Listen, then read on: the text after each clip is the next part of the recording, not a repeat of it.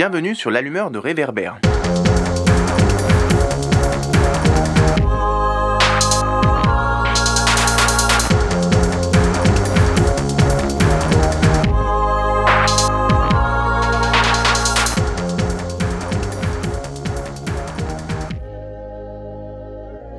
Bonjour à toutes et à tous. Nous revoici pour un nouvel épisode des podcasts de l'allumeur de réverbère, le deuxième de cette série consacrée à la Mauritanie et à une question qui s'y développe depuis plusieurs décennies et qui constitue un enjeu fort pour le présent et l'avenir du pays, à savoir l'émergence d'une identité aratine. Aratine du nom des anciens esclaves de la communauté maure, communauté arabo-berbère au pouvoir. Dans le précédent épisode, nous avions fait un retour dans l'histoire de la région de l'Afrique du Nord pour mieux appréhender ce que l'on entend par aratine et pour mieux comprendre les ressources de l'esclavage et de la traite orientale qui s'est étendue de l'Afrique de l'Ouest à l'océan Indien sur près de 14 siècles. Cela nous avait permis de resituer l'actualité politique et sociale dans une perspective historique. Puis nous avions abordé certaines revendications des Haratines autour d'événements culturels tels que le festival de musique Med, des louanges au prophète Mohammed. Si vous ne l'avez pas encore fait, je vous invite donc fortement à écouter d'abord le premier épisode de cette série pour mieux en comprendre les tenants et les aboutissants. Et de manière plus générale, je vous invite à aller écouter l'épisode 15 de nos podcasts qui présentait le paysage ethno-linguistique et les enjeux communautaires en Mauritanie. C'est une bonne introduction à cette série de deux podcasts sur la question aratine. Aujourd'hui, nous allons poursuivre et approfondir notre compréhension du sujet autour de la question des droits, à commencer par les droits civiques et juridiques. Deux gros enjeux seront abordés sur ce thème des droits juridiques. Celui de l'accès à l'état civil d'abord, c'est-à-dire tout simplement d'avoir des papiers d'identité et d'être reconnu comme citoyenne ou citoyen par l'État mauritanien, et celui de la persistance de pratiques d'esclavage dans le pays ensuite, pas seulement dans la communauté maure d'ailleurs, et contre lesquelles des organisations militantes luttent depuis des années. Selon le Global Slavery Index, un classement des pays selon le taux d'esclavage moderne établi par la Walk Free Foundation depuis 2013, la Mauritanie arrivait sixième au monde en 2018 avec environ 90 000 personnes estimées en situation d'esclavage, sur une population d'un peu plus de 4 millions d'habitants, soit plus de 24 personnes pour 1000 habitants. Pour aborder tout ça, nous sommes allés à la rencontre d'une personnalité reconnue en Mauritanie comme à l'étranger, Maître Fatima Tambaye, présidente de l'Association mauritanienne des droits de l'homme, l'AMDH, et avocate de renom. Nous l'avions interrogée chez elle dans le quartier Sokojim à Nouakchott, la capitale, le 14 août 2021. Son association, l'AMDH, qu'elle a cofondée le 1er juin 1991, dans la foulée des violences intercommunautaires de 1989, a été l'une des premières organisations de défense des droits humains et de la démocratie en Mauritanie. Outre les droits des femmes, des enfants ou encore des personnes migrantes, cette organisation s'est attelée depuis plusieurs années à lutter contre les pratiques d'esclavage et contre le racisme dans le pays. Avec d'autres organisations de la société civile, telles que le mouvement El Hor dans les années 70 et 80 ou encore SOS Esclaves, l'AMDH a permis de faire avancer la législation du pays contre l'esclavage, même si, comme on va le voir, beaucoup reste à faire dans les textes comme sur le terrain. Bonne écoute.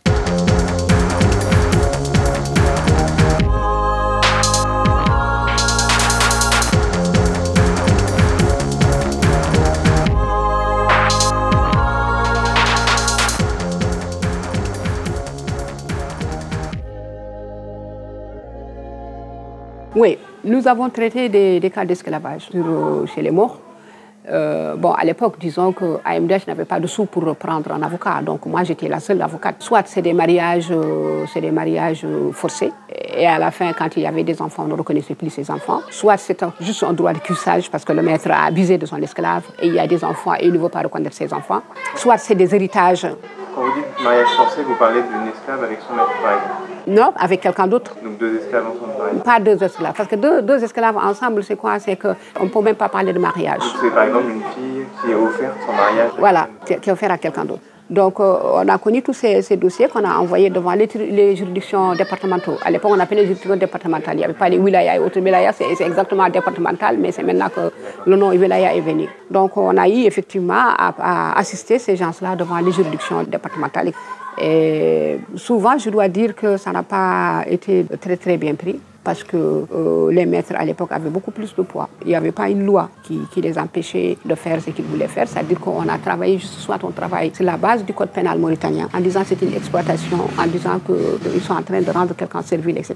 Ou bien d'exploiter ses biens. il y avait certains aussi qui avaient été expropriés de leur héritage, par exemple. Donc ça, c'était des, trucs civils ou d'autres personnes, quand il y a eu des bagarres entre intercommunautaires, entre esclaves ou entre ethnies, entre tribus, à propos des, des périmètres maîtres de hennes. Généralement, c'est les esclaves qui cultivent, mais à la moisson, les maîtres se présentent pour récupérer les moissons. Ou alors des personnes qui travaillent dans des sociétés ici, comme sociétés pêche et autres. Et à la fin du mois, c'est le maître qui se présente pour récupérer le salaire. Voilà. Donc ce sont ces dossiers-là auxquels nous sommes, nous sommes attaqués. Aujourd'hui, la situation juridique sur l'esclavage, c'est laquelle Moi, je peux dire qu'il y a eu des avancées et il y a des requis des avancées dans un sens que euh, il y a eu, même si la bataille continue encore, on peut reconnaître que quelque part l'État a reconnu ouvertement et publiquement que l'esclavage existe. C'est que l'État ne disait pas il y a 20 ans ou 30 ans. L'État refusait de reconnaître l'existence. Bien, bien vrai qu'en 81, il y avait déjà une loi qui interdisait effectivement la pratique de l'esclavage, ce qui veut dire qu'il y avait déjà une reconnaissance. Mais une reconnaissance dans un sens, parce que c'était une loi qui était mi mi une loi qui disait les anciens maîtres doivent être indemnisés. C'était presque une loi qui était en faveur des maîtres parce qu'ils estimaient que c'était un manque à gagner. Quand le maître euh, perd ses, esclaves, c'était un manque à gagner pour lui, donc il fallait l'indemniser. Et donc je posais la question qui indemnisait le maître? Est-ce que c'est l'État qui va indemniser le maître ou c'est l'esclave qui va indemniser le maître Et donc l'esclave était retenu comme étant un gage, un gage de cette indemnisation. Oui, il est endetté d'emblée. Hein. Voilà, absolument. Tant qu'il n'a pas eu les moyens de payer, donc de se racheter, comme le dit dans, le jargon comme populaire, tant qu'il n'a pas les moyens de se racheter, il reste à la charge de son maître. Et donc, il y a eu cette loi de 81 que les juristes mauritaniens, etc., ont dit que non, cette loi, elle doit être révisée parce que le maître n'a aucun droit sur ce qu'il appelle ses esclaves, donc sur lesquels il a le droit de vie, droit de mort, etc. Il possédait, donner, euh, marier, tiller et faire ce qu'il veut avec. Donc, euh, après donc, 2005, 2006, euh, les journées de concertation, c'est des questions qui sont revenues. Donc, la question de l'esclavage était posée. Ça, c'est dans le cadre de la transition Absolument, de la transition démocratique. Donc là, on a décidé vraiment de poser toutes les questions. De poser la question de l'esclavage, la question du passé humanitaire, le rapatriement, la restitution des terres, donc le foncier, la restitution de l'État, la mise en place d'un État civil correct, n'est-ce pas, et égalitaire, euh, l'indemnisation des, victimes des exactions de 89, la reconnaissance des personnes disparues, l'égalité des chances. Donc c'était sur six points. Et à partir de là, donc 2007, une loi a été adoptée. 2007, ça va coïncider à quoi? 2007, ça va coïncider avec la mise en place d'un président élu démocratiquement, Sidou Abdallah, qui va donc essayer d'exécuter une partie de cet accord qui a été signé en première fois à, Bruxelles avec 24 points et deuxième accord, ça a été signé au niveau de Dakar avec 20 euh, points, je pense, ou 23 points. Et là, donc, sont arrivés à créer effectivement la loi de 2007 sur l'esclavage, où on reconnaissait aux associations qui travaillent sur la question de l'esclavage le droit d'ester en justice. Mais on reconnaissait aussi à l'esclave le droit de porter plainte. Donc c'était déjà une loi qui était plus ou moins acceptable, où on avait cité euh, pratiquement toutes les situations dans lesquelles pouvait se trouver cette personne qui se prétend euh, être esclave. Le seul point sur lequel on n'était pas d'accord, c'est que c'était à l'esclave d'apporter la preuve de sa servitude. C'était le seul point sur lequel on n'était pas du tout d'accord, on ne pouvait pas être d'accord. Parce que l'esclave étant déjà dans une position d'infériorité, ne peut pas apporter les preuves comme quoi il appartient à tel ou à tel autre. Il n'a que sa parole contre la parole de son maître. Voilà. À l'inverse de la loi de 81, est-ce que la loi de 2007 euh, prévoyait une indemnisation des esclaves Non, ne, ne, prévenait pas. concrètement, devant un tribunal, comment est-ce qu'on prouve une situation d'esclavage? Et est-ce que vous pouvez l'illustrer avec euh, un cas, par exemple, auquel vous auriez eu affaire? Oui, je pense qu'on a eu 2000 euh, avant 2007, il y a eu la loi, le Code de protection pénale de l'enfant de 2005. Parce que ça apparaît plus chez l'enfant. Vraiment, là, on a tous les indices que chez l'adulte. Et au niveau des enfants, on s'est rendu compte que la majorité des enfants qui étaient en conflit avec la loi, c'était des enfants ici du milieu, milieu esclave. Donc, à partir de là, la loi de 2007 est venue. Et là, donc, nous, ce qu'on a vu, c'est qu'à partir de là, il y a eu effectivement des esclaves qui ont figué, donc qui quittaient chez eux et qui se rendaient à Nouakchott. Comment ces personnes savaient où se rendre? Par exemple, comment ils savaient qu'il fallait aller à SOS Esclaves ou à MDH pour... Euh, oui, parce qu'il parce qu'il y a ceci, ceci quand même, c'est qu'à l'intérieur du pays, nous avons des représentations. Nous avons des représentations, nous avons des, des points focaux. C'était eux qui donnaient les informations. À partir du moment où les organisations ont été reconnues, on a créé des représentations régionales. Donc, il y a soit des antennes la MDH avait 13, avait 13 antennes dans les 13 régions. Et SOS Esclave faisait aussi la même chose dans les points focaux. Là où on ne peut pas mettre une antenne, on mettait un point focal. Le point focal, c'était une seule personne qui pouvait quand même avoir toutes les informations parce que c'est quelqu'un qui est ici de la communauté, qui peut avoir toutes les informations qu'il fallait. La plupart des cas esclavages qui ont été portés devant des tribunaux, ce sont des femmes Les femmes et les enfants, parce que c'est la frange la plus vulnérable et c'est la frange qui est beaucoup plus exploitée. Les enfants servaient à, comme des bergers et à faire des petits travaux de famille à la maison pour euh, la vaisselle, euh, le petit linge, euh, les courses au marché, etc. Et les femmes, c'était pour faire la cuisine, mais aussi traire les vaches, traire les, chameaux, etc. Et les hommes, souvent, on les utilisait ailleurs, parce que là, c'était des forces extérieures qui pouvaient faire des kilomètres et des kilomètres d'élevage, qui partaient avec les chameaux, qui, faisaient la transhumance, ou bien faire, faire des coupes de bois, etc. Ça, c'est pas le travail d'une femme. Mais pour puiser l'eau, etc., c'était les femmes. Sur les dos d'âne, qui allaient chercher aussi des kilomètres et des kilomètres pour chercher de l'eau. Et aussi, ce qu'on a constaté aussi, c'est que ces femmes étaient, euh, ce qui le terme, utilisées comme, si vous voulez, concubines. Bon, Le concubine, c'est un statut, hein, mais elle, elle n'avait pas de statut du tout. Mais je peux dire, dans le langage jargon, on peut appeler concubine mais ce pas des gens qui ont, à qui on, reconnaissait un droit. Donc, entre-temps, si par malchance elle est, elle est grosse, euh, le, monsieur pouvait ne pas reconnaître l'enfant. Et de surcroît, c'est que cet enfant est esclave, esclave de son père, esclave de la famille de son père. Donc ça, c'était ça, c'est les raisons pour lesquelles on a eu plus d'enfants et de femmes devant les juridictions. Je pense que même s'il y a des difficultés, aucune loi n'est parfaite. On pouvait avoir peut-être quelques difficultés d'interprétation de la loi. Mais le problème ici, c'est qu'on est encore en Mauritanie dans nos salamalek, dans nos affinités intertribales et intercommunautaires. Ce qui fait que le juge qui doit lire la loi et dire la loi, il ne va pas le faire parce qu'il va essayer d'abord de comprendre qui sont les protagonistes qui sont devant lui. Vous êtes de quelle tribu Vous êtes de quelle tribu? C'est ça d'abord la première question. Vous êtes de quelle famille Vous êtes de quelle famille? C'est ça la question. Allez-y, faites un arrangement entre vous. Donc, ça dit que là, on n'a pas une application stricto sensu de la loi qui ferait de sorte que, effectivement, on respecte le droit de chacun. Et ce qui est privilégié, c'est qu'ils partent dans la jurisprudence des pratiques musulmanes. Comme on dit, un adage musulman qui dit il vaut mieux faire un mauvais arrangement qu'un bon procès. C'est ça l'adage ici en Mauritanie. Un bon procès, c'est quoi? C'est long, c'est coûteux, etc. Tu n'as pas les moyens, etc. Tu vas passer des années et c'est pas sûr que tu vas gagner ton procès. Donc accepte ce qu'il te propose. Il te propose, par exemple, de te donner une vache ou une chèvre, puis son truc pour se racheter parce qu'il t'a exploité pendant tant d'années. Il te demande des excuses, il est ton frère. Et il faut accepter cela que de demander non, moi je veux qu'il me rembourse tout le temps que je suis resté chez lui, etc. etc. Je veux qu'il aille en prison. Aller en prison, ça ne sert à rien. C'est ça qu'ils vont dire. Et le problème est réglé là. Ou alors aujourd'hui, avec la loi, parce que la loi de 2007, en quelque sorte, elle est devenue caduque. Et donc, on me disait d'ailleurs que effectivement, elle a été abrogée. Abrogée de fait par la loi de 2015, qui a institué les cours et tribunaux spéciaux pour la question de l'esclavage. Et dans cette loi, moi, je n'ai pas vu clairement, mais j'ai été surprise de voir qu'il y avait certains de mes collègues quand j'ai soulevé la loi de 2007 dans son atelier. Il me dit Oui, mais pourquoi tu soulèves la loi de 2007 Parce qu'elle n'est plus de mise, on ne l'applique plus. Pourquoi? Je dis Non, parce qu'il y a la loi de 2015. Je dis Non, la loi de 2015, deux choses. Choses, 2015 a institué des tribunaux spéciaux pour la question de l'esclavage. Et on a quatre tribunaux à travers, sur tout l'ensemble du territoire mauritanien. Quatre tribunaux. Oui, donc ils sont censés appliquer la loi de 2007 la, la, loi de 2007 l'applique en quelque sorte, mais il s'appuie plus sur la loi de 2015. Et donc là qu'on va voir, c'est quoi? C'est comme si quelqu'un qui vient porter plainte pour esclavage, on va lui d'abord demander de prouver, d'apporter donc les preuves, ça c'est la loi de 2007. Deuxième chose, la loi de 2015 parle de l'indemnisation. Elle ramène ce sujet de la loi de 81 Oui, absolument. Mais là, ce n'est plus l'esclave, l'esclavagiste qui doit être indemnisé, mais là, c'est l'esclave qui doit être indemnisé. Mais le problème, c'est quoi? Nous, on voit effectivement quant à l'application, l'applicabilité de cette loi. Parce que même si aujourd'hui, les juridictions, on a une telle lenteur qui décourage, parce que quand vous parlez de l'application, ce n'est pas seulement l'application. Parce que le juge, il va rendre la décision, c'est vrai. Mais il y a une telle lenteur que la personne qui porte plainte, elle se décourage d'aller devant les juridictions.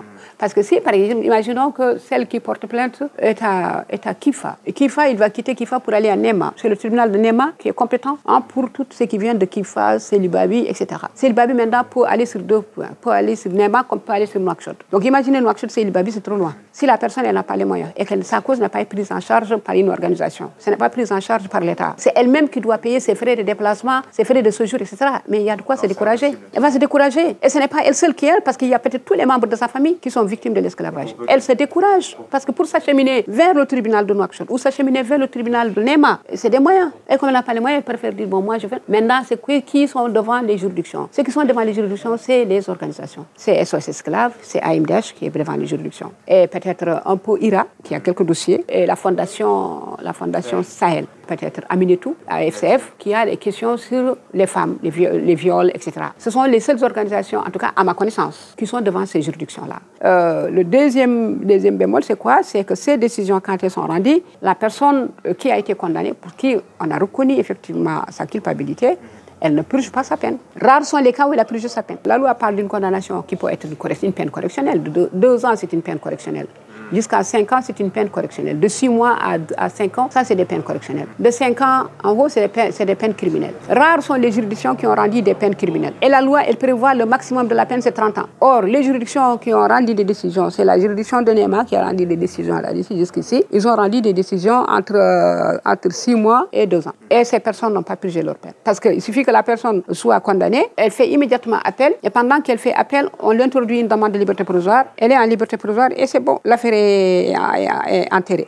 L'affaire est enterrée, de sorte que d'abord la victime, elle est découragée parce qu'elle se dit ça ne sert à rien, parce que cette, personne, moi je l'ai traîné, vous m'avez dit de le traîner devant, je l'ai traîné devant la justice, je n'ai rien reçu puisque je n'ai rien reçu, ce n'est pas la peine. Donc, il restera qui restera l'ONG qui était l'initiateur de cette procédure et qui va continuer. Et qui va continuer, c'est quoi? C'est des villes qui sont extrêmement loin. Il faudrait aussi que l'ONG ait les moyens et les possibilités de pouvoir suivre, non seulement de mettre un avocat, parce qu'on met un avocat derrière cette affaire, et l'avocat, ses déplacements, c'est tout, l'avocat n'est pas gratuit, donc il faut payer l'avocat. Donc, si vous n'avez pas un projet avec et généralement, les projets aussi ne prennent pas, parce que quand un projet prévoit, par exemple, les frais d'un avocat, 40 000 ouguias, 20 000 ouguias, 50 000 ouguias, aucun avocat ne va accepter. En dehors du cercle, du petit cercle d'avocats qui sont des personnes peut-être euh, liées, plus ou moins liées, de loin ou de près, à la question d'esclavage. Ou des personnes qui ont beaucoup travaillé, tel mon cabinet, etc., sur cette question-là. Mais je dis que moi, par exemple, en tant qu'avocat, etc., si je veux me rendre aujourd'hui à NEMA, etc., ça va être très difficile pour moi. Je vais faire quoi? J'envoie mes, jeunes collaborateurs. Même si j'envoie mes jeunes collaborateurs dans ces questions-là, je vais demander à mes clients de payer un montant qui peut-être parfois ils vont sa valeur demander, sembler être exorbitant.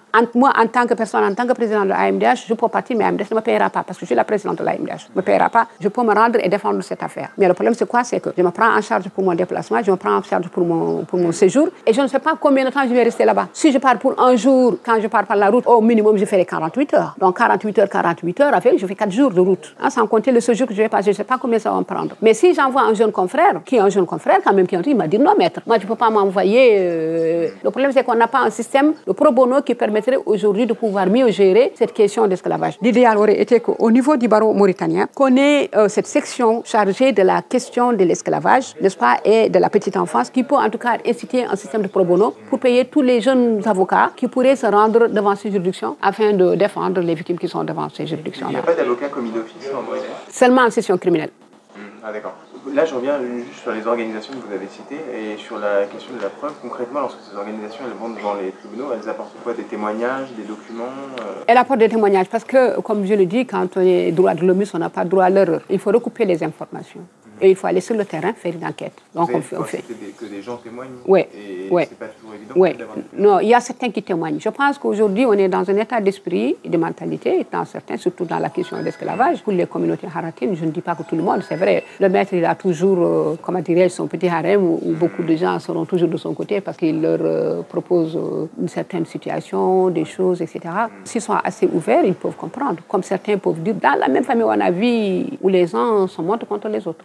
On a vu dans la même famille. Où, où, le, le, jeune homme, de, où le jeune homme de, 17 ans ou le jeune homme de 20 ans, 25 ans va dire Moi, je suis esclave, je suis exploité de 6 h du matin jusqu'à 3 h du matin, je dois faire ça, je dois faire ça, je dois faire ça. Il y a sa maman ou sa soeur ou quelqu'un d'autre qui dit C'est faux. Ben non, il est juste un enfant de la famille et c'est normal quand il n'y a pas quelqu'un que lui, il fasse ce travail-là. Donc, on a eu beaucoup de, beaucoup de cas comme ça devant les juridictions où les gens se chargent les uns les autres et qui nient complètement. Donc, la négation. Aujourd'hui, on est plutôt chez les soniqués dans la question de l'apologie de l'esclavage. L'apologie, carrément. Carrément. Mais donc les gens assument Oui. La MDH, la MDH travaille beaucoup sur l'apologie de l'esclavage. C'est la question que je voulais vous poser après, justement, parce que vous avez évoqué l'esclavage dans les autres communautés, notamment la communauté soniquée. Oui. Euh, Là, c'est l'apologie de l'esclavage. C'est plus l'apologie de l'esclavage et l'expropriation foncière.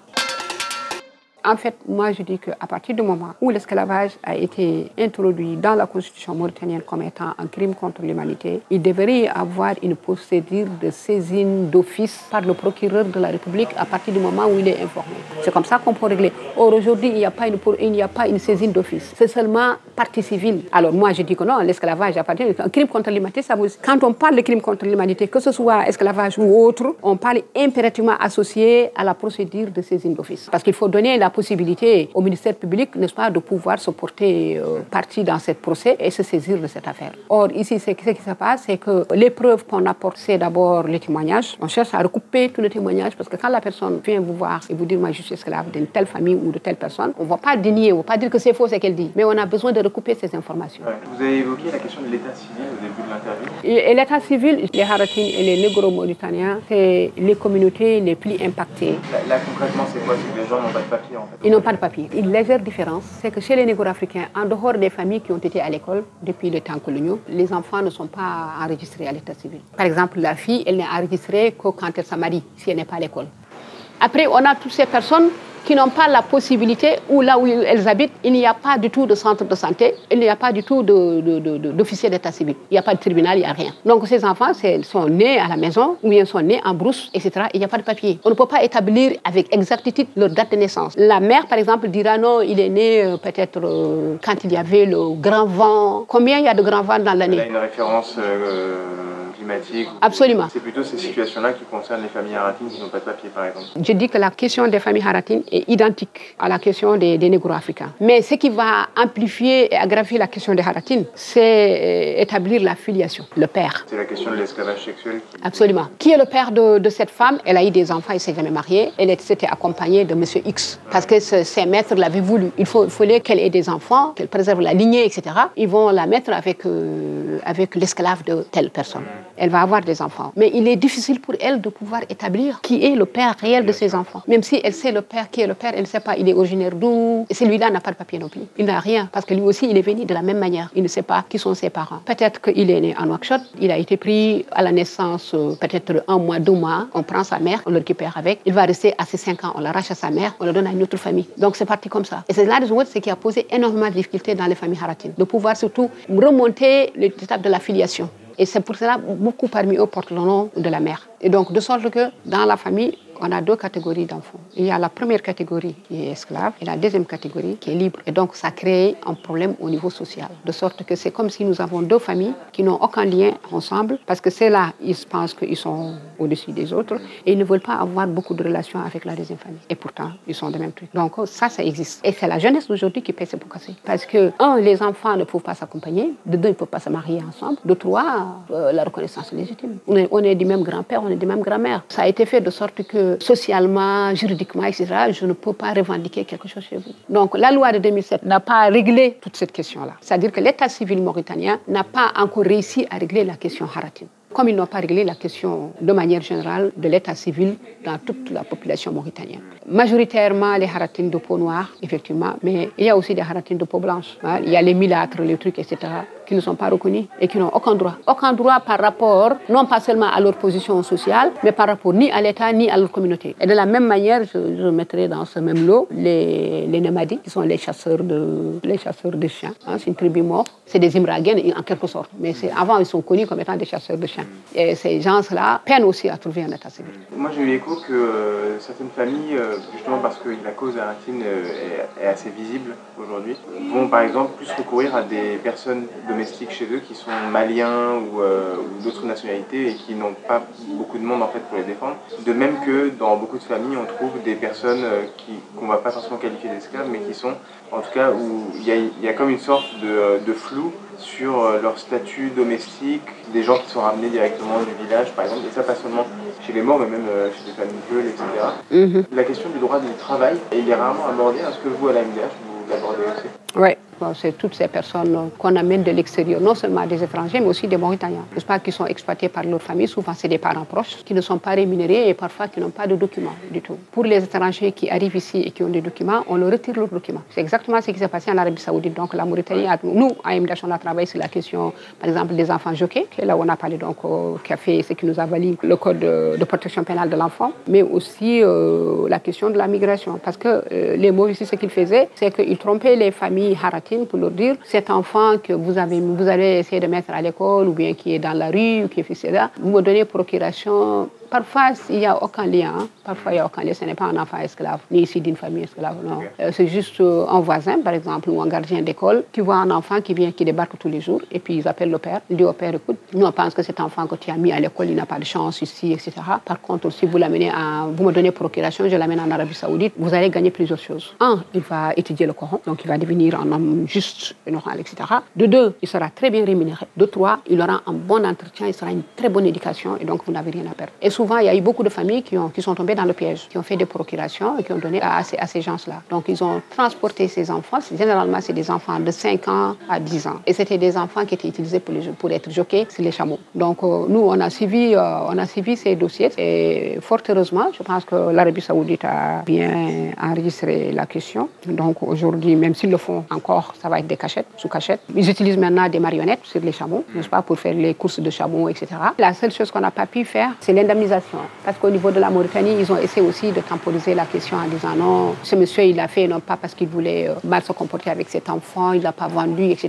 Mais il voulait aider la famille parce que c'est une famille déshéritée. De la même, les filles mauritaniennes qui sont parties en Arabie Saoudite pour chercher du travail, qui ont été transformées en esclaves complètement. Mais le problème, ce n'est pas à partir de l'Arabie Saoudite, c'est à partir de la Mauritanie. Parce que nous, actuellement, on gère euh, un dossier. Euh, la fille, elle est partie d'ici et c'est son voisin qui a réussi à convaincre ses parents en disant non, mais votre fille, le père, vous êtes vieux, vous êtes ceci, c'est là, votre fille, elle est encore en Achille. Elle, elle, étudie, elle ne fait plus les études, envoyez-la travailler en Arabie Saoudite, elle vous amènera de l'argent. Ils ont dit d'accord. Donc ils ont signé un document avec ce monsieur-là, qui était un jeune mort. Ils ont signé un document. Mais le problème, c'est quoi? C'est quoi? C'est que ce jeune mort, il a reçu l'équivalent de 6 000 dollars. Et c'est les 6 000 dollars que 1 000 dollars, il a donné à la famille. Même pas, parce qu'il a donné, il a donné à la famille 90 000 dollars. Il a fait les papiers pour la fille, etc. Elle est partie. Or, comme la fille, elle ne lit pas, ce qui est mentionné, c'est que le nom de la fille n'est même pas mentionné sur le, le document. Mais elle a voyagé avec ce document. Elle est arrivée en Arabie Saoudite. Et quand elle est, c'était une famille euh, où la femme avait je pense, un salon de coiffure, etc. Elle était censée être une bonne à la maison. Donc, domestique à la maison, elle va faire le nettoyage, etc. Et un matin, sa patronne se présente à elle pour lui dire, tu vas aller euh, au salon. Elle dit, non, ben, je ne vais pas au salon. Pourquoi je vais faire un salon? Vous m'avez recruté pour faire le travail de la famille, etc. C'est ce que je fais. Je ne vois pas quelle est mon utilité au salon. La dame lui dit, moi, ce que je te dis de faire, c'est ce que tu vas faire parce que tu es mon bien. Moi, je t'ai acheté. Puisque je t'ai acheté, tout ce que je te dis de faire, tu dois le faire. Si tu ne le fais pas, gare à toi. Donc, menaces, elle a menacé de mort. Donc, elle dit, elle avait peur ce jour-là, elle dit, j'ai eu peur. Donc, elle est partie avec, avec elle. Quand elle est arrivée, c'est que la vie ne lui a pas plu du tout. C'était pas un salon ordinaire. Donc, elle, elle a dit, non, moi, je ne suis pas là pour, pour faire ce travail-là. Je vais, je vais rentrer. Donc, qu'est-ce qu'elle va suivre? C'est qu'elle a été arrêtée. Elle a fait deux mois de prison. Finalement, ils ont fait un arrangement comme quoi, cette fois-ci, la dame ne va pas la faire travailler chez elle, mais elle va la céder à une amie à elle. Là, elle a accepté. Et à partir de cette deuxième personne qu'elle a réussi à s'échapper, elle est partie se réfugier à l'ambassade de Mauritanie. Bon, je dis qu'elle a la chance parce que ce jour-là, elle a trouvé quelqu'un qui était vraiment choqué par son le comportement qu'ils ont. Ils lui ont fait faire des papiers. Elle n'est pas revenue avec ses papiers. Donc, on laissé passer. Elle a voyagé avec un laissé passer. Et le dossier actuellement pendant devant le juge d'instruction depuis. Ça fait presque deux ans. Ils ne feront jamais d'enquête parce qu'ils n'iront pas jusqu'en Arabie Saoudite pour faire les enquêtes. Mais ils n'ont pas besoin d'aller en Arabie Saoudite parce que cette personne-là qui l'a fait partir, c'est celle-là. Parce que le crime a commencé au niveau de la Mauritanie, pas au niveau de l'Arabie Saoudite. Donc, ça, c'est des dossiers quotidiens. C'est tous les jours. Ça, c'est tous les jours. Maintenant, je dis que pour la question de l'esclavage, lavagem. Chez les Haratines, ça continue. On ne regarde pas seulement les Haratines qui sont installés dans les villes et qui sont à l'université. Il y a d'autres. La grande masse, elle est dans la bourse. Dans les villes régionales, on va trouver des familles entières. C'est facile de berner quelqu'un quand les organisations viennent faire euh, une enquête. Cette jeune femme qui est utilisée à la maison, elle n'a peut-être jamais eu une montre, elle n'a jamais eu un truc, mais on va lui acheter une montre, on va acheter un téléphone, on va lui acheter des, habits neufs, on la coiffer, faire truc pour dire, vous voyez, elle est dans une... Voilà, mise en scène. Voilà, vous voyez, elle est dans une situation très parfaite, il n'y a pas de souci. N'est-ce pas, madame? N'est-ce pas, mademoiselle? N'est-ce pas Vous êtes votre, notre fille, etc. Qu'est-ce qu'elle va dire? Elle va acquiescer. Elle va dire, oui, c'est vrai. Mais en réalité, si elle n'est pas assez éveillée pour chercher à rejoindre l'organisation et avoir des trucs, ben c'est foutu. Et chez nous, dans la communauté négro-africaine, c'est exactement ça. Généralement, la communauté négro-africaine, les gens utilisent soit une fille proche de la famille, soit une nièce, une cousine, etc. Et généralement, c'est quoi? C'est que soit un des parents est décédé, donc les gens essaient de dire je la récupère pour essayer de trucs. Mais généralement, ça tourne mal. Soit elle a la chance, elle est tombée dans une famille assez ouverte à ces trucs, donc qui la met à l'école et qui l'enseigne comme les autres enfants, etc. Soit elle tombe dans une famille où elle n'a pas de chance du tout de pouvoir euh, comment dire, respirer convenablement. On va l'utiliser comme la bonne à tout faire, etc. etc. Et les deux cas existent.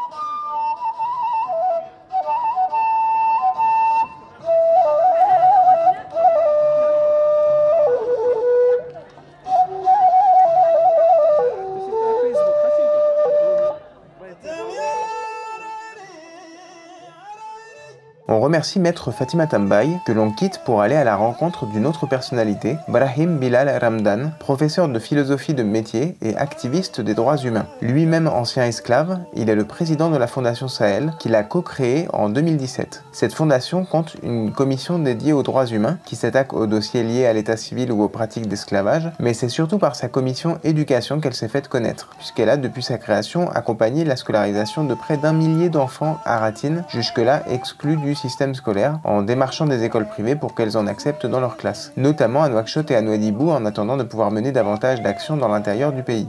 Il nous avait reçus le 3 avril 2021 au siège de la Fondation Sahel, situé au quartier Sokojim PS, toujours à Nouakchott. Avec lui, nous avons abordé la question des droits économiques et sociaux et le levier considérable que constitue l'instruction scolaire et l'éducation pour l'émancipation des Haratines. Il commence par partager avec nous le processus qui l'a amené tout à la fois à sortir de sa situation d'esclavage et à entrer dans la lutte politique.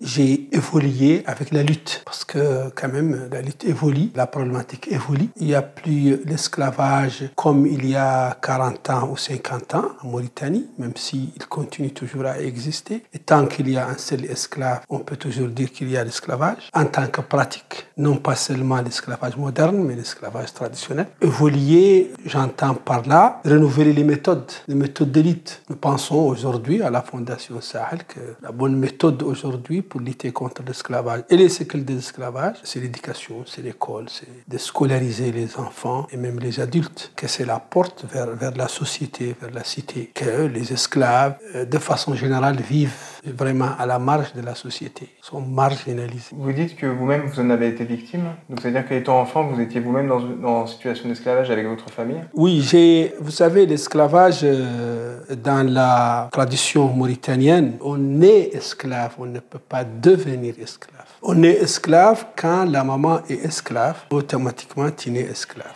On ne peut pas devenir esclave. On est esclave par la mère. Par la mère. Alors ma maman était esclave. Bon, j'utilise le mot esclave malgré que je ne, suis, je, ne, suis pas convaincu. Était en tout cas mise en esclavage. Je, je me rappelle très bien de son histoire qu'elle m'a toujours racontée. Elle était donnée comme cadeau à une famille qui venait d'avoir un premier fils. La tante de ce premier fils lui a donné ma maman comme cadeau, cadeau de naissance. Alors, euh, c'est une pratique courante Oui, oui, oui, c'est une pratique très courante. En général, en Mauritanie, euh, quand une famille euh, trouve un enfant, un garçon, le premier, c'est quelque chose d'extraordinaire, c'est un événement énorme. Hmm. Et le contraire, quand c'est une fille, c'est pas le. C'est pas un événement. C'est pas un événement, c'est plutôt triste. Alors, euh, ma maman a été donnée par la, tante de cette famille-là à ce, nouveau-né. Donc, automatiquement, euh, elle était amenée là-bas, elle était très jeune, elle avait dans les 12, 13, 14 ans, et s'est trouvée esclave dans cette famille. Alors, euh, elle fait tous les travaux que faisaient les esclaves dans le temps. Travaux domestiques, c'était l'esclavage domestique. Alors, elle, faisait la cuisine, elle faisait le nettoyage. Elle s'est mariée plus tard. Je suis venu, troisième de la famille. J'ai une sœur, un frère et moi. Quand tu es né dans ces milieux-là, tu es esclave. C'est ça la pratique, c'est mm. très commun. Il n'y a rien d'extraordinaire. Personnellement, à un certain moment, quand j'avais 15 ans ou 14 ans ou 16, quand j'ai commencé un peu à réaliser, j'ai trouvé que je ne me posais pas de questions, je ne me faisais pas de soucis. Ce n'est pas grave, oui. Dieu mm. nous a créés ainsi, voilà. Dieu m'a créé esclave et il a créé ce monsieur-là, maître esclavagiste, et voilà. Je ne me posais pas de questions. Mm. Ça, c'est quelque chose qui est ancré dans... Voilà, ça, ça on quelque... Euh, le milieu, là où tu es, il y a les morts et il y a les esclaves. Et en général, le, milieu où j'étais, ce n'est pas n'importe quel mort, parce que j'étais esclave dans la famille du premier président de la République islamique de Mauritanie. Donc ce n'est pas n'importe quelle famille, c'est sa famille si on pouvait parler d'évolution ou de changement, ça allait commencer quand même dans la famille du président de la République. Mm. Et je suis né bien après l'indépendance. Je suis né en 1966. Alors je parle de, quelque chose qui n'est pas très très loin. Ce n'est pas il y a un siècle. Mm. Je parle des années 1980, 85, 86. Donc, euh, je ne me posais pas de questions. Je sais que la maman aussi ne se posait pas de questions parce qu'autour de nous, c'est comme ça. Hmm. Ça, c'est quatre ou cinq familles, euh, familles moresques et il y a 10 ou 20 ou 15, je ne sais plus, 25 ou 30 familles d'esclaves. Donc, on sait que quand tu es noir comme moi, tu es esclave. Voilà, nous les esclaves, on joue ensemble, on mange ensemble, nous sommes ensemble et les morts sont là-bas ensemble. Il y, a, une différence. Et comment s'est fait un peu le, euh, le déclic qui vous a fait un peu vous du coup questionner tout ça et est-ce que votre engagement sur cette question-là, elle s'est faite au même moment ou est-ce qu'elle est venue plus tard? Non, elle est venue bien après, parce que la coïncidence a fait que j'étais allé à l'école. C'est une autre histoire, parce que dans notre village, le, village devait ouvrir une nouvelle une, classe. Et le, gouvernement, dans le temps, ça c'est les années 60. Dans quelle région Ça c'est ça c'est la région du Trarza. C'est Boutilimite. C'est Boutilimite. donc tout près quoi. En fait. Tout près, 150 km d'ici. Donc il devait ouvrir une classe et le gouvernement, je pense, avait exigé qu'il faut 15 enfants hmm. pour ouvrir la la première classe. Vous aviez des papiers hein? Vous-même Non, on ne demandait pas les papiers.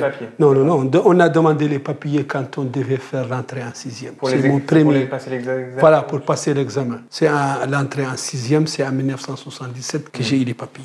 Ils sont trouvés dans le village 13 enfants, Bontin, fils de Mour.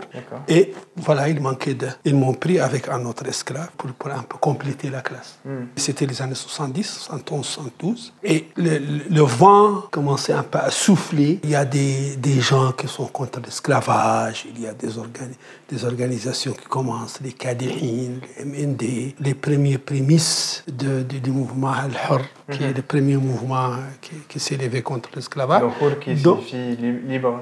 oui, oui, oui, oui. Ça veut dire libre. Donc, avant moi, mon, mon frère aîné et ma sœur aussi, qui est, qui est d'ailleurs l'aîné de la famille, ils ont passé par le même chemin. On les prenait toujours pour compléter la classe. Mais eux, quand on complète la classe, elle s'ouvre, on les retire. Alors moi, on ne m'a pas retiré parce qu'il y, y, avait déjà le vent qui soufflait. J'ai un oncle qui habite dans la ville, qui a commencé à être cité là, ici et là comme étant quelqu'un qui s'élève contre l'esclavage. Donc, on ne m'a pas enlevé de l'école, j'ai continué mm. avec l'autre collègue et nous sommes réussis à l'entrée en sixième pour aller. Donc maintenant, je devais quitter le village pour aller au collège. Le collège mm. n'est pas dans le village, il faut aller en ville. Arrivé en ville, première année collège, c'est là-bas où j'ai commencé à se poser des questions. En ville, c'est-à-dire à Boutilimite À Boutilimite, à Boutilimite. Même si ce n'était pas une ville dans le sens vraiment très moderne mm. du terme, mais par rapport à mon village quand même, c'est assez plus large et tout simplement plus large, pas d'autre.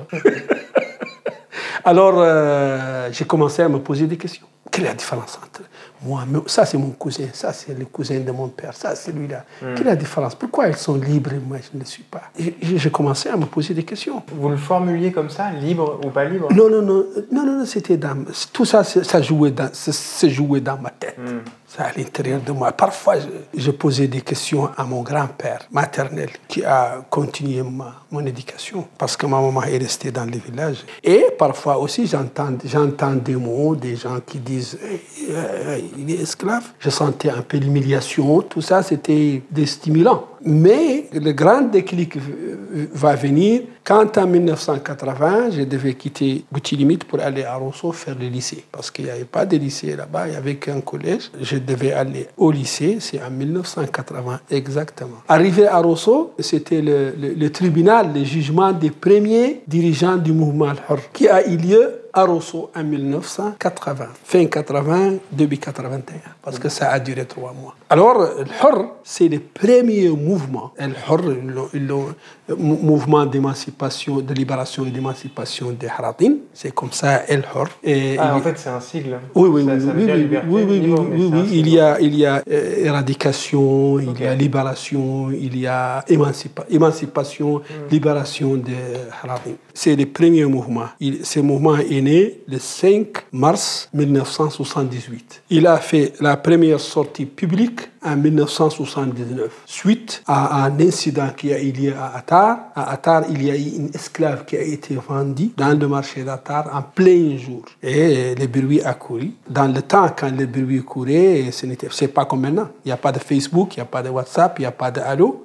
Donc, euh, il faut deux mois pour que ça arrive à Nouakchott. Il faut une année pour que ça arrive à Rosso. Donc, euh, il n'y avait pas de, de moyens de communication comme maintenant. Mais eux, ils étaient au courant et ils ont fait publiquement une marche de protestation et tous les dirigeants étaient arrêtés, et emprisonnés et envoyés à Rosso pour être jugés là-bas. Pourquoi à Rosso? Pourquoi à Rosso? Pour trois raisons. Et ça, c'est mon interprétation. Hmm. Peut-être que ce n'est pas vrai. La première raison, c'est que le système mauritanien, le gouvernement mauritanien, qui a été toujours dominé par la minorité maure, mouresque, les arabo-berbères, voulait envoyer un message à l'intérieur du pays pour dire ces gens qui sont emprisonnés, qui sont arrêtés, mm.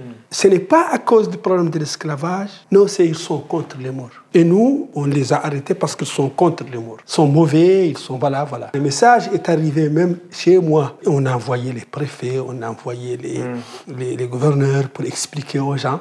Deuxièmement, Saoud el qui était le premier président de ce mouvement, en ce moment-là était le préfet central de Rosso. Donc il fallait euh, lui envoyer aussi lui et à, tous ceux qui le connaissent un message. Dire voilà, euh, il était avec eux, mais, maintenant regardez, il est à Rosso et à Rosso quand même, ils ne peuvent pas dire que les Haratines n'ont pas de poste parce que celui-là c'est le préfet. Donc troisième hypothèse, ou troisième en tout cas lecture, on voulait aussi envoyer un message à l'intérieur du pays dans les milieux morts pour leur dire que les haratines du mouvement al-Hur sont proches des négro-africains. Ou voire même ils sont manipulés par les Ils sont même manipulés par les négro-africains, manipulés par le Sénégal.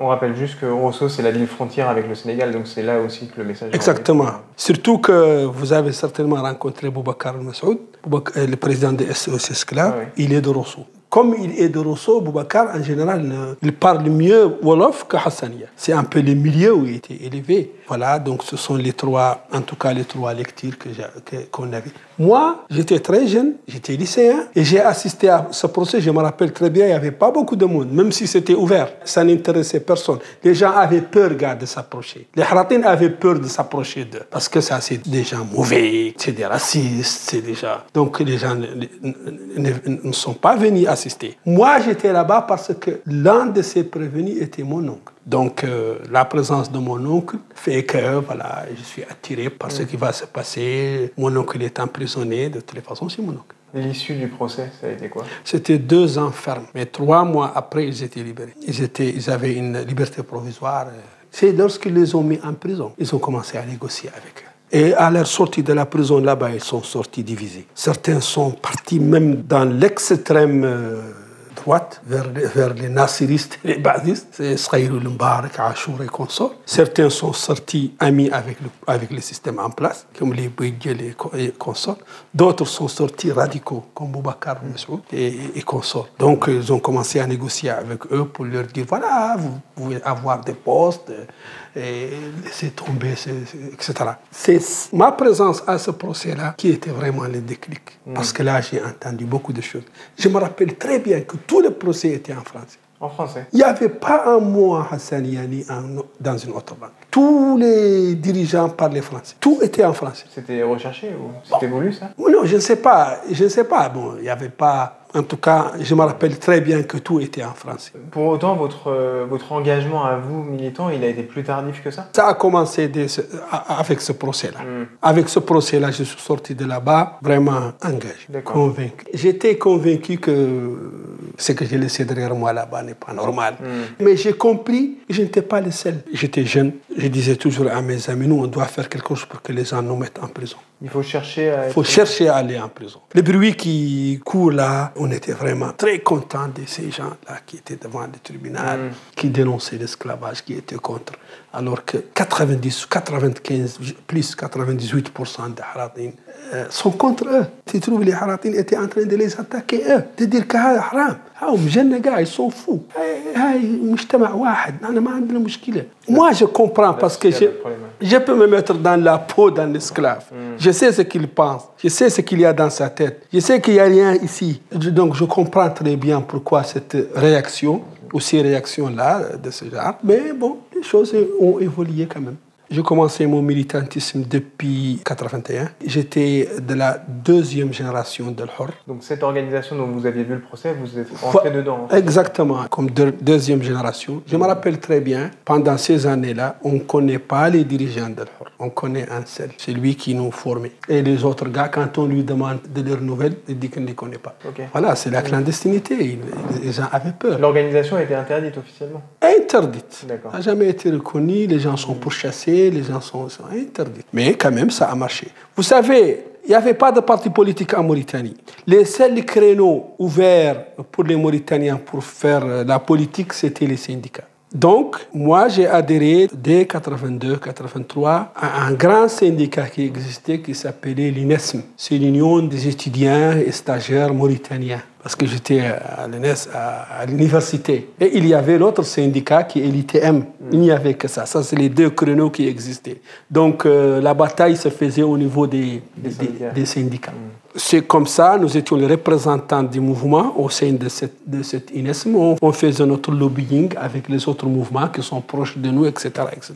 J'ai continué. En 90, il y a eu cette ouverture démocratique, il y a eu un parti politique. Euh, Je suis venu dans ce parti politique parce que je suis membre d'un mouvement, le mouvement Al-Hur, dirigé en ce temps par Messoud, etc. Ce sont les étapes. J'ai continué, j'ai continué à, adhérer euh, dans ce parti. En 2009, j'ai pris moi-même une décision de quitter carrément la politique, peut-être mo- momentanément. Mais momentanément, ça veut dire 20 ans au minimum. Parce que j'ai compris que nous sommes en train de chercher à cultiver un champ, à récolter un champ qu'on n'a pas cultivé. Qu'il faut d'abord cultiver. Donc, j'ai commencé à m'intéresser à la société civile. Et là, j'ai commencé à écrire, à faire, prendre contact avec SOS Esclaves, avec euh, d'autres organisations, etc. Taf, je me suis rencontré avec Biram. C'était en 2000, euh, fin 2009. Voilà, j'ai accompagné la naissance d'IRA. Parce que IRA Mauritanie est née le 13 décembre 2010. Parce que c'est la première action qu'elle a faite publiquement. Ensuite, à cette action-là, ça a commencé les emprisonnements et autres et autres. C'était quelle action à l'époque? À l'époque, on avait découvert deux petites filles esclaves à Arafat, qui étaient esclaves dans une famille. La femme était cadre à la banque, euh, La de Banque Mauritanie- centrale de Mauritanie. Banque centrale de Mauritanie. Quelqu'un nous a montré ou nous a signalé l'existence de ces deux filles esclaves. Et alors, euh, nous étions partis euh, toucher les autorités pour les informer. Et la police était partie avec nous. Et c'était un grand jour. Alors, euh, la police était partie avec nous. Lorsqu'on a amené des esclaves, la police voulait nous séparer des, petites pour faire les magouilles. Nous, on avait refusé parce qu'on savait ce qu'il allait faire. Donc, on avait refusé. Ça a fait des escarmouches, ça a fait des frottements entre nous et la police. Ils ont emprisonné certains parmi nous. Certains ont accompagné les filles. Moi, je faisais partie de ceux qui ont accompagné les filles avec deux autres, avec Minatou Moutoul Mokhtar, présidente de AFCF. Où, où- où sont, où sont allées ces filles? Parce que où, est-ce qu'on emmène deux filles esclavisées? Non, il, faut les- il fallait les amener, la police les a amenés. Mais la police euh, n'est pas habilitée à Oui, traiter de ce cas. C'est la Mauritanie. C'est un pays extrêmement sournois. Quand on a les deux esclaves, officiellement là-bas, au lieu de dire deux esclaves ont été euh, découverts à Arafat, ils ont dit travail des mineurs. Donc le problème est devenu un problème des mineurs, pas un problème d'esclavage. Ça, c'est le pouvoir, ça, c'est le système. Donc il faut les amener au niveau de la brigade des mineurs. Il faut suivre leur, leur cas là-bas. Ils ont emprisonné beaucoup d'entre nous. Le bruit a couru de gauche à droite. La femme était arrêtée, la femme esclavagiste. J'étais obligé parce que ça fait quand même beaucoup de brouhaha. Et donc on ne pouvait pas ne pas l'arrêter, ne serait-ce que pour quelques, quelques temps. Pour la forme, au moins. Voilà, la femme était arrêtée. Bon, la tribu de la femme va venir. Voilà. Les négociations commencent. Les négociations, les protestations. Pourquoi nous, pas les autres?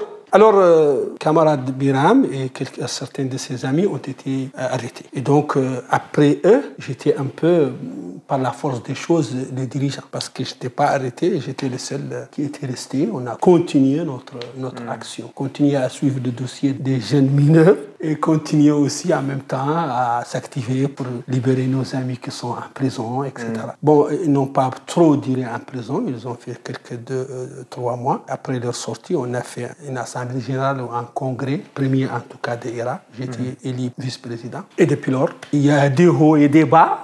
C'est, ça, c'est l'histoire de toute lutte. Et en 2014, Biram et moi, on était envoyés en prison la deuxième fois. On avait dirigé une, cama, une caravane dans le sud mauritanien contre l'esclavage foncier. Foncier. C'est le, sujet du foncier en fait qui, a- Voilà. qui est très sensible aussi. Arrivé à 7 km de Rosso, la caravane était finie parce que ça a commencé à partir de Bogué. On a traversé tous les villages, on a parlé, on a parlé, parlé, parlé, parlé. pour parler sur l'esclavage foncier. Sur l'esclavage foncier, on a dénoncé. Biram nous- est venu nous voir, c'était à 7 km de, de Rosso, et la caravane était finie. Mais il, il les cherchait. Il faut dire que le, le pouvoir cherchait à l'emprisonner. Et ils l'ont arrêté, ils m'ont arrêté, ils ont arrêté certains jeunes, on a été jugé à Rosso. L'histoire s'est répétée. C'est le deuxième jugement des dirigeants de- d'un mouvement contre l'esclavage. Ça, c'était en 80 et l'autre était en 2014. La différence, c'est que lors de leur mouvement, les gens fouillaient, ne voulaient pas venir voir ce qui se passe. Alors qu'au mo- au moment de notre jugement, c'était toute la ville de Rosso qui était venue. Et les gens sont venus de Nouakchott, de Nouadhibou, de d'Atar, de partout pour assister. C'était vraiment un-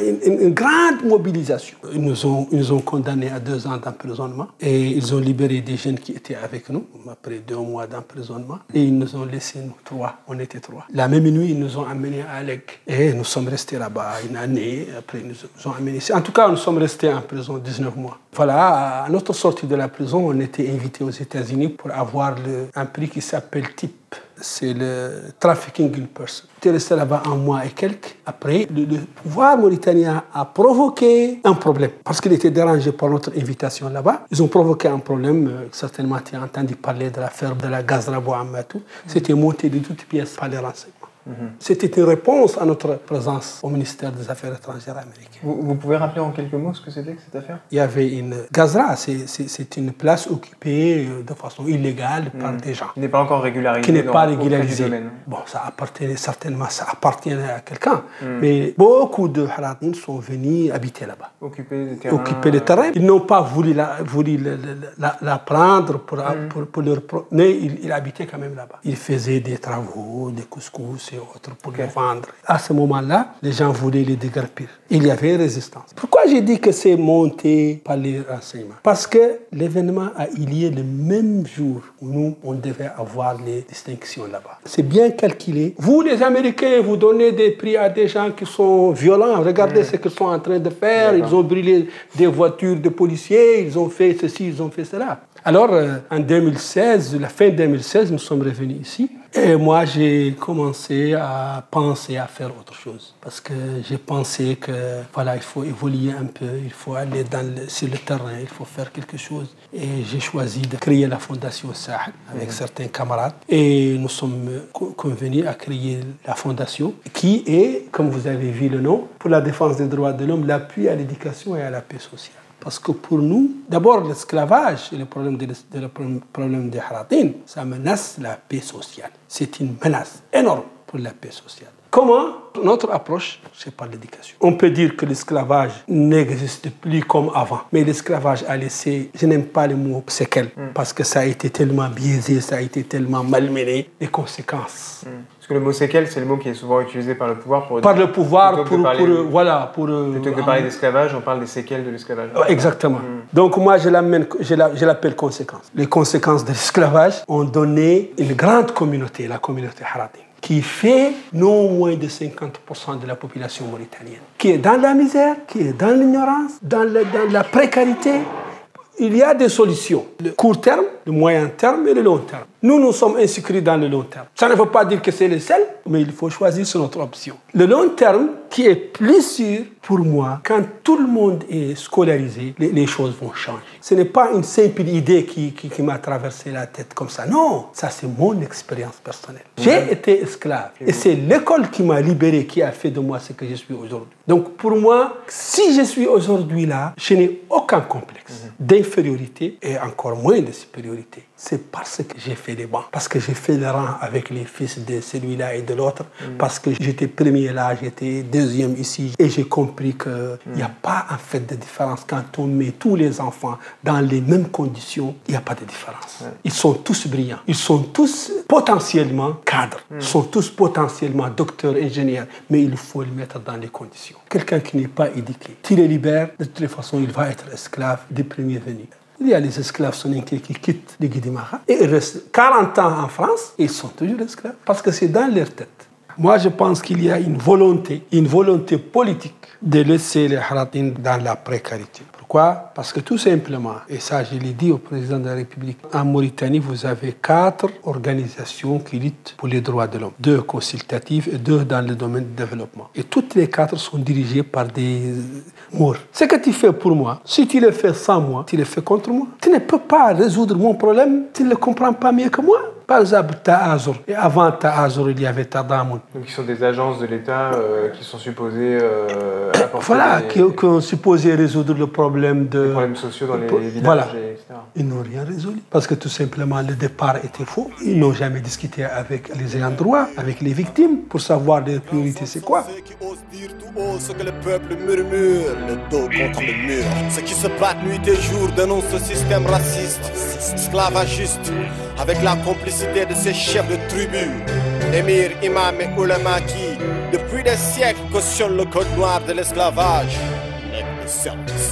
Ces esclavagistes commencent à comprendre que le combat de Ira et de Touche pas ne sont rien que le ras-le-bol et la prise de conscience de la jeunesse résistant. À quand l'unité des opprimés, indignés À quand l'union des forces vives et justes de la nation, Condamnation arbitraire et de juges nous arrivons au terme de cet épisode, le second de cette série de podcasts sur la question aratine. En Mauritanie, un enjeu fort du présent et de l'avenir de ce pays à l'apparence tranquille en comparaison avec ses voisins du Sahel et de l'Afrique de l'Ouest, mais qui cumule les problématiques liées aux inégalités sociales, au racisme, à un accès inéquitable aux ressources ou encore à une persistance des pratiques d'esclavage, ce qui laisse perplexe quant à l'avenir de cette stabilité apparente. À l'heure où réémerge dans le pays le débat sur le statut des langues autres que l'arabe, on voit bien que ce sont à la fois la question de l'acceptation d'un partage du pouvoir et des richesses et du principe de diversité dans l'identité mauritanienne qui constituent les principaux enjeux.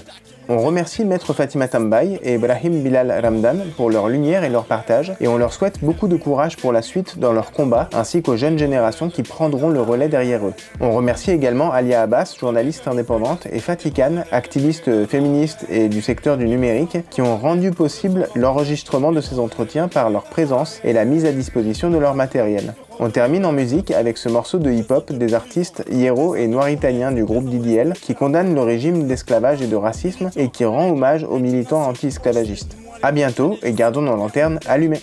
Moi le noir italien, l'injustice m'échappe pas. Moi l'esclavagisme, min au racisme.